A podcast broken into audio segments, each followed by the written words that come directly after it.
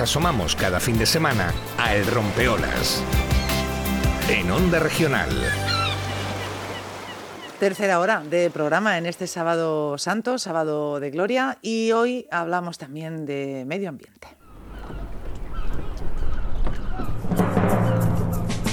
No hace tanto tiempo, a los niños que deambulaban por el puerto de Cartagena se les llamaba icues.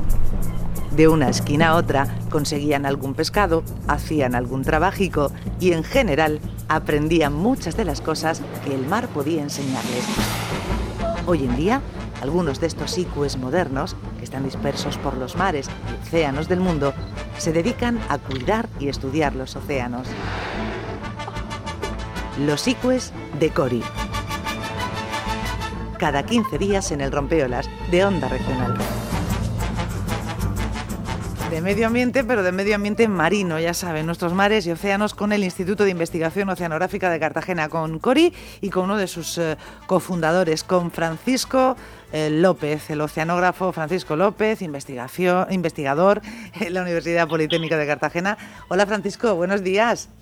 Hola, buenos días, Lola. Bueno, ¿Qué tal? encantadísimos de saludarte también de nuevo esta mañana y de que estés con nosotros también en plena Semana Santa. Esta Semana Santa rara, pero en fin. Bueno, pues Semana Santa y disfrutando lo que lo que se puede y lo que nos dejan, o sea que claro. Claro que sí. Bueno, eh, Francisco, pues eh, de nuevo en esta sección, en este, en este programa, Los ICUES de Cori, hoy eh, querías plantearnos hablar de unos lugares muy especiales en nuestro entorno marino, Francisco.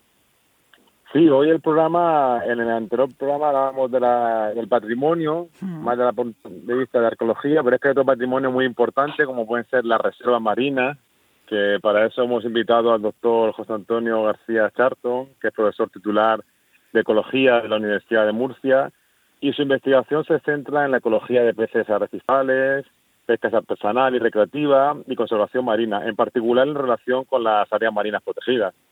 Más recientemente también se ha interesado por aproximaciones multidisciplinares a la gestión y gobernanza de los sistemas socioecológicos y a la ciencia ciudadana aplicada al seguimiento de indicadores del cambio climático en el medio marino. O sea que fíjate la cantidad de, de aspectos, todo en torno a estos sitios como las áreas marinas protegidas o las reservas Marina. Claro, interesantísimo. A José Antonio García Chartón, que hemos tenido en alguna ocasión en este programa, nos encanta volver a saludarle. Oh, José Antonio, hola, muy buenos días. Hola, buenos días. Bienvenido, gracias por estar con nosotros en esta sección en los ICUES de Cori. Y por la presentación que voy a copiar para usarla de presentación porque lo, lo aclavo todo. muy bien, muy bien, Francisco. Bueno, ¿y por, dónde empezamos entonces? ¿Qué le planteamos para empezar a, José, a José Antonio, Francisco? Pues, hombre, la primera pregunta es, ¿qué es una reserva marina? Es la primera pregunta que hablamos de reserva marina, pero ¿qué es? Pues una reserva marina es, eh, análogamente a un parque natural terrestre, pues un área, una superficie normalmente delimitada por unas boyas o por unas eh, marcas, en las cuales pues se regulan los, usos, ¿no? Eh, contraponemos a aquel viejo dicho de que el, el mar no es de nadie o de todos, con el mar pues hay que regularlo y, hay que usarlo de manera sostenible mediante una serie de normas no de uso de la pesca el buceo todas las actividades que se pueden hacer ahí. Entonces eh, en algunos lugares de la reserva normalmente que se llaman reservas integrales no se puede o sea se prohíbe cualquier actividad es una especie de santuario y luego en el resto normalmente lo que se llaman reservas parciales o zonas de tampón pues las eh, actividades están reguladas la pesca artesanal eh, quizás se prohíbe la pesca recreativa, eh, el buceo también se regula, en fin, eso es una reserva marina. Eh. el objetivo final es no solamente recuperar la biodiversidad y, la biomasa de los recursos, sino sobre todo se piensa en, en, el edificio para los, las personas que viven y trabajan en, su entorno. Claro, eso es que me parece que es un punto justo muy importante, que son los beneficios que aporta una reserva marina, que a lo mejor uno tiende a pensar solamente en la fauna o en la flora, pero creo que son muchos más los beneficios en el aspecto económico, ecológico, de todo lo que aporta una reserva marina en una determinada área. Así es, así es, es decir, de, los beneficios ecológicos, que son, como decía, la biodiversidad, la biomasa de peces, etcétera, se derivan necesariamente beneficios económicos, ¿no? Eh, en primer lugar, es un punto de atracción para el turismo, para el turismo subacuático, pero también es un, es un, es decir, la, la, actividad pesquera se ve beneficiada eh, grandemente, no solamente en cantidad, sino también, sobre todo, en, la calidad de las capturas, peces más grandes, más valiosos desde el punto de vista económico. Incluso la pesca recreativa, aunque no esté, aunque esté prohibida en su interior, pues eh, se beneficia de todo lo que es la exportación de peces hacia las zonas externas, entonces esto más que comprobado, de manera que anteriormente, antiguamente, los usuarios se resistían a que les pusiera la reserva marina, ahora no hace más que pedirlo, ¿no? Nosotros la gente quiere una reserva marina en su, en su de su puerto, ¿eh? Claro. Claro. Eh, en la región, a lo mejor podríamos empezar contando que tenemos dos y una me parece que todavía en tramitación, ¿no? Tenemos una, que es la de Cabo de Palos y las Hormigas, la más antigua, del año 95, que ya se puede decir que es prácticamente la que más éxito ha tenido en todo el Mediterráneo en términos de, biomasa de peces. Una que es más reciente, que es del año 2016, que es Cabo Tiñoso, que ya está dando señales de que la cosa va bien, ¿eh? porque siempre el efecto pues eh, tarda un poco, ¿no? Es decir, los ciclos naturales pues hacen que la, longevidad de las especies, etcétera, hace que bueno que el efecto se vaya notando poco a poco y ya se está notando en Cabo de Tiñoso. Y el servicio de pesca, que es el el organismo de la comunidad autónoma encargado de la gestión de estas áreas, esta reserva marina de interés pesquero, pues ya ha puesto su vista en, eh, en Cabo Cope, ¿no? en el entorno de Cabo Cope, como la, próxima reserva marina del litoral murciano. O sea que podríamos llegar a tener tres reservas marinas aquí en, nuestras costas. Va a ser, yo creo que vamos a dar ejemplo de, de, protección marina y, y vamos a, vamos a, estamos demostrando que que además es beneficioso para todos, ¿no? No, no, no es una limitación, sino todo lo contrario, una, una, apertura de nuevas oportunidades de, en muchos ámbitos. Claro. Esa de, de, isla, por ejemplo, la de Cabo de Palos Islas Hormigas, que es eh, la más veterana, eh, dice que está demostrando que es de las eh, está funcionando muy bien. De hecho, esos otros alicientes añadidos que comentaba José Antonio García Chartón ya se ven.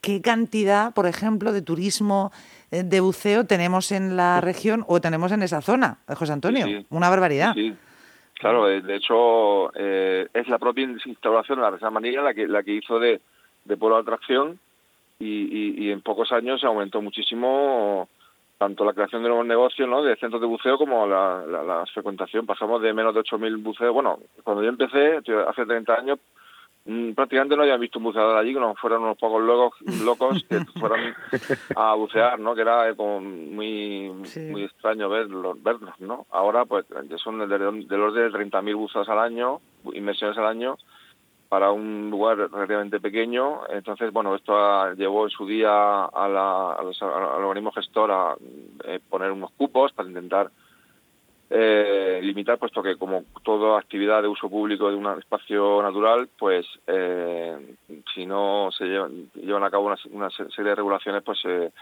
los, los digamos la, el efecto erosivo podría contrarrestar los beneficios, ¿no? en ese sentido, pues eh, hmm. eh, también yo creo que también esa gestión ha sido ejemplar y como ejemplar ha sido también la respuesta del propio sector, ¿no? Del, del buceo que eh, siempre han, han tratado de con, con, con, respeto y sabiendo que el principal objetivo de la reserva es eh, la pesca artesanal, la defensa y la promoción de la pesca artesanal como un valor cultural, no solamente de proporcionar proteína animal no para alimento, pero también culturalmente pues muy importante mantener ese, esa actividad. Pero a la vez, pues eh, bueno, han dado ejemplo de, llevarse bien con los demás sectores e intentar mm, mm, modificar su propia actividad para, para que esa esa actividad potencialmente erosiva pues sea respetuosa y, bueno pues son conscientes de que de que mantener en buen estado la reserva marina es también el, eh, va en su propio beneficio, ¿no?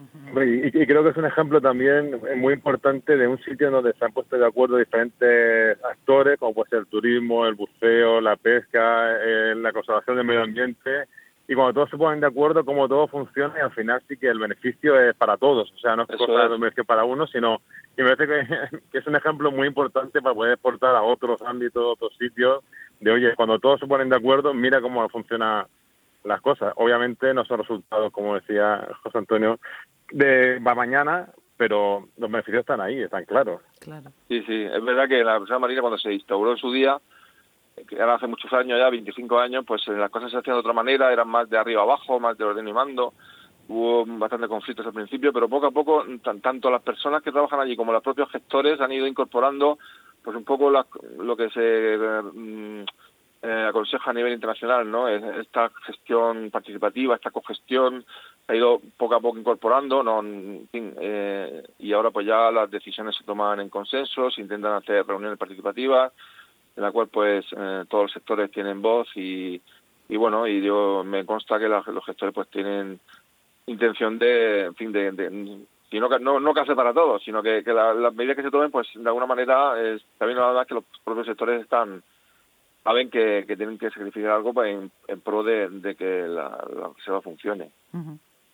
Uno de los problemas que yo tengo entendido de la reserva es lo que se llama reservas de papel, ¿no? Que, bueno, que sí, que es una reserva, pero realmente si no hay esa gestión, esa vigilancia tan importante detrás, pues bueno, la naturaleza, porque tú creas un papel que es una reserva, pues no cambia no cambia nada. Y creo que es uno de los problemas que tiene, sobre todo las reservas marinas, que están difíciles de, de ponerle cosas al, al mar. Efectivamente, la, la, la, vigilancia es fundamental, eso lo hemos visto ya en multitud de ocasiones y, incluso nuestros datos, nosotros hacemos el seguimiento de la reserva desde que se instauró, el, me refiero a Cabo de Palo, bueno, todas las reservas, pero Cabo de Palo también desde el principio, y hubo una época en que la vigilancia, por razones, en fin, presupuestarias y políticas, entiendo, pues eh, se relajó mucho y eso pues supuso un cambio, una, disminución de los recursos, etcétera, y en cuanto se recuperó al cabo de unos pocos años, pues se ha vuelto. Es decir, que hemos hecho incluso una demostración experimental, entre comillas, de que la vigilancia es, es, vamos, es fundamental, ¿no? Y luego también es muy importante lo que se llama la, la digamos, el, el, acuerdo de los usuarios. Es decir, lo ideal sería que todos los usuarios, incluidos los, potenciales eh, furtivos, pues respeten, ¿no? En ese sentido, lo que en inglés se llama la compliance, ¿no? El, el, acuerdo con los... Es decir, que todos los sectores no necesiten ser vigilados puesto que ellos mismos son son vigilantes o son cuidadores ¿no? del espacio. Entonces, eso, esto es fundamental, ¿no? Si no, no, funciona. Es decir, efectivamente, los, los, los parques de papel las reservas de papel son algo que en otros lugares... Eh, por eso cuando se plantea una nueva reserva, lo primero que hay que preguntar es, ¿pero hay, hay presupuesto? ¿Hay para claro. hay presupuesto? y no, pues no, no sirve para nada. Mm, que supongo que es lo que, se, lo que se está estudiando ahora en Cabo Cope, ¿no? Sí, bueno, supongo, sí. Eso ya eh, lo tendrá que contestar la, la autoridad. La, autoridad. Bueno, eh, y una cosa que a mí me, me asalta ahora, bueno, el tema de los fondeos alrededor de, la, de, esta reserva marina, porque se ha comentado en algún momento que son Cabo de Palos empezaba a ser también, creo que el verano pasado algo se comentó, eh, el, exceso de embarcaciones alrededor de la, ¿no? de, la reserva marina. Eh, José sí, bueno, más que, más que alrededor de la reserva marina, el hecho de que fondearan en lugares donde sobre todo hay posidonia oceánica, mm. que como sabemos es una planta marina que un alto valor ecológico y, y, bueno, eh, pues eh, hay una, una, tendencia a no tener en cuenta esta planta que, por, otra parte está protegida, es decir que y luego pues también hay normativa que relacionada con las zonas de baño y todo esto pues no se respetaban, ¿no? Es decir, eh, o no se respetan muchas veces. Entonces, mm, de hecho hay una, previsto una ampliación de la Reserva Marina de Cabo de Palos entre otras cosas, para gestionar este problema, ¿no? Entonces no se trata de prohibir algo que, que ahora está permitido, sino se trata de regular algo que ya está prohibido, pero que de alguna manera eh, no, no bastaba con, con la medida, digamos, de información y, y, bueno, pues van a poner Mm, boyas de fondeo, boyas ecológicas eh, de fondeo, de manera que, bueno, de alguna manera se puede ordenar esto, ¿no? Eh, los barcos se pueden pues, blanquear un poco y, buscar las zonas en las cuales no hay, no hay posidonia, buscar las zonas de arena y ahí ya, pues, no hay problema, ¿no? Eh, ha habido conflicto porque es verdad que los barcos tienen mucha tendencia a pegarse mucho a las calas y entonces interactuar con los bañistas y esto pues hay que hay que hay que regularlo, ¿no? Claro. Pues, no, totalmente, vamos. Si volvemos a otro punto que hablábamos antes, la importancia de la vigilancia y la buena gestión para que una reserva marina una zona protegida pues tenga, porque tenga sentido, porque buscando un poco de información eh, por internet, que voy así rápidamente, he encontrado que solamente el 2,7% de todo el océano está considerado como una zona protegida y que hay como una unas buenas intenciones de intentar que se pueda llegar algún día al 30% en el 2030 no sé si eso es demasiado optimista o es algo realista que puede decir, oye, pues sí, podemos pasar este casi 3% al 30%. Sí, hay, hay esos, planes. La verdad que hemos estado, es decir, yo me acuerdo que cuando empezaba teníamos el Target 2000, que era pues el 10% de la naves protegido, luego fue el Target 2012, que también era el 20%, el 10%, luego tenemos el Target 2030, eh, vamos incumpliendo sistemáticamente los, los, objetivos y vamos retranqueando la, el año, ¿no?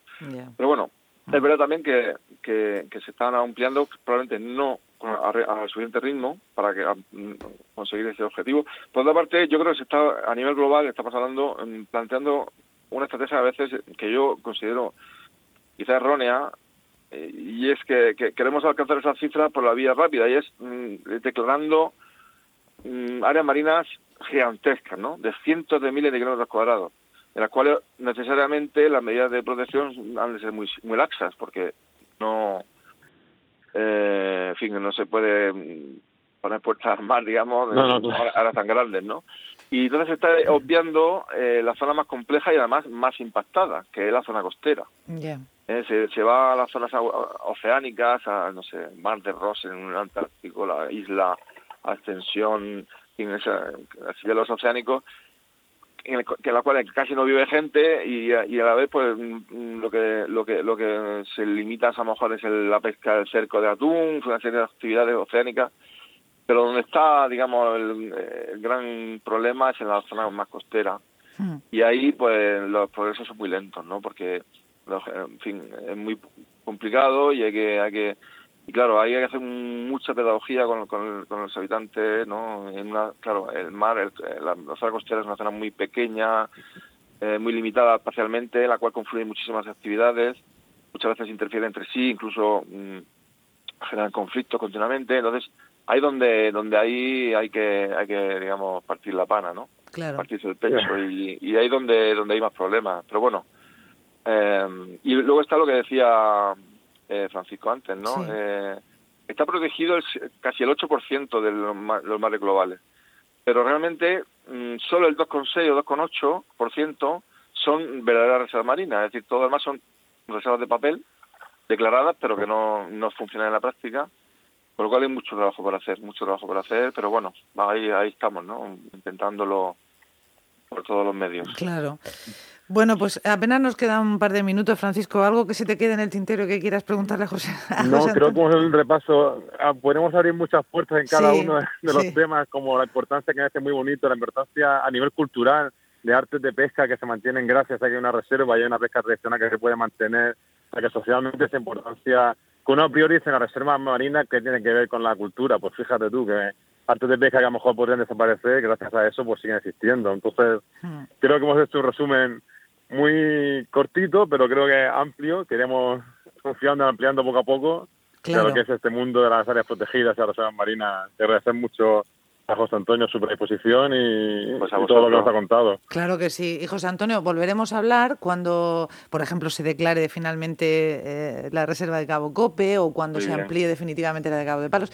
Y, por ejemplo, de Ciencia Ciudadana no hemos hablado, ¿eh? de ese proyecto que tenéis, por ejemplo, con, Columbares, que eh, han sacado bueno pues un montón de información y están sacando un montón de información de gente que está observando el mar y os cuenta lo que está pasando, ¿no? Lo que ellos ven de, raro. Ahí, ahí seguimos intentando que la ciencia ciudadana se implemente la reserva marina y, y, todos los usuarios, además de usarlo, pues también sean científicos, ¿no? Y nos ayuden. Claro. Eh, ahora hemos eh, solicitado un proyecto europeo eh, sobre este tema que se llama se llamará si no lo financian Ocean Citizens, ciudadanos del océano. Y si y si conseguimos esa financiación, pues esto pues se desarrollará y bueno, la idea al final es que no, no necesiten del apoyo de las universidades, sino que sea la propia, los propios sectores no los que los que de modo propio pues eh, se, animen a, observar y a mandarnos las observaciones. Qué bien.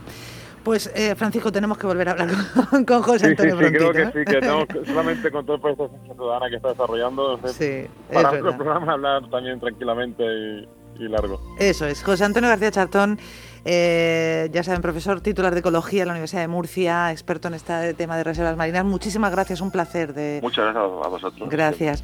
Y Francisco López, bueno, cofundador de CORI, nuestro investigador en la Politécnica, eh, nuestra mente brillante, pensante, que por cierto, oye, vaya notición que hemos tenido con lo de Pablo eh, y sí, la verdad que sí, porque colaborador de Cori y, bueno, para que ha, dado un salto muy, muy importante y... Sí, señor. Pablo Rodríguez... Ros, Rodríguez, digo bien, ¿verdad? El primer apellido. Sí, sí, sí. Siempre bueno, Pablo Rodríguez, que ya saben que escribió Argonauta y que es cofundador también de Cori, y ahora está en el Ministerio para la Transición Ecológica, nada más y nada menos de asesor. O sea que a ver cuándo lo, conseguimos pescar. Nada, pues ya estamos, esa gestión la podemos hacer, hacer rápida. Venga. Muy bien. Un abrazo, Francisco, mil gracias. Un abrazo. Mil gracias. Hasta luego, adiós, adiós.